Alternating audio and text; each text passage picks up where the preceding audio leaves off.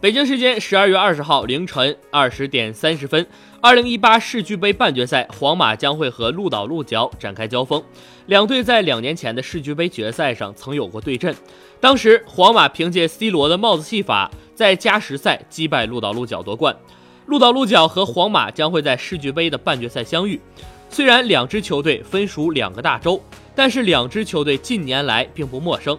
双方在两年前曾有过交手记录。二零一六年亚冠冠军来自于这联赛的鹿岛鹿角，以刷新亚洲球队备战世俱赛的最佳机会，和皇马会师世俱杯决赛。在那一场比赛中，鹿岛鹿角虽然最终由 C 罗领衔的皇家马德里，但是却征服了许多球迷。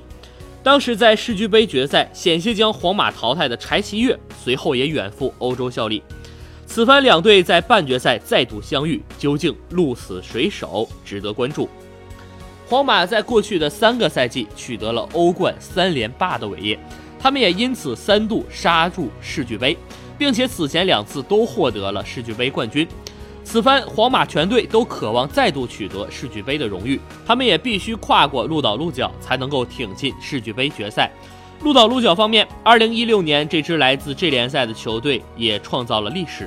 虽然当时他们不敌皇马，但是当年几乎凭借一己之力将鹿岛鹿角击败的 C 罗，也已经转会离开了伊比利亚半岛。此番鹿岛鹿角能否复仇皇马，值得期待。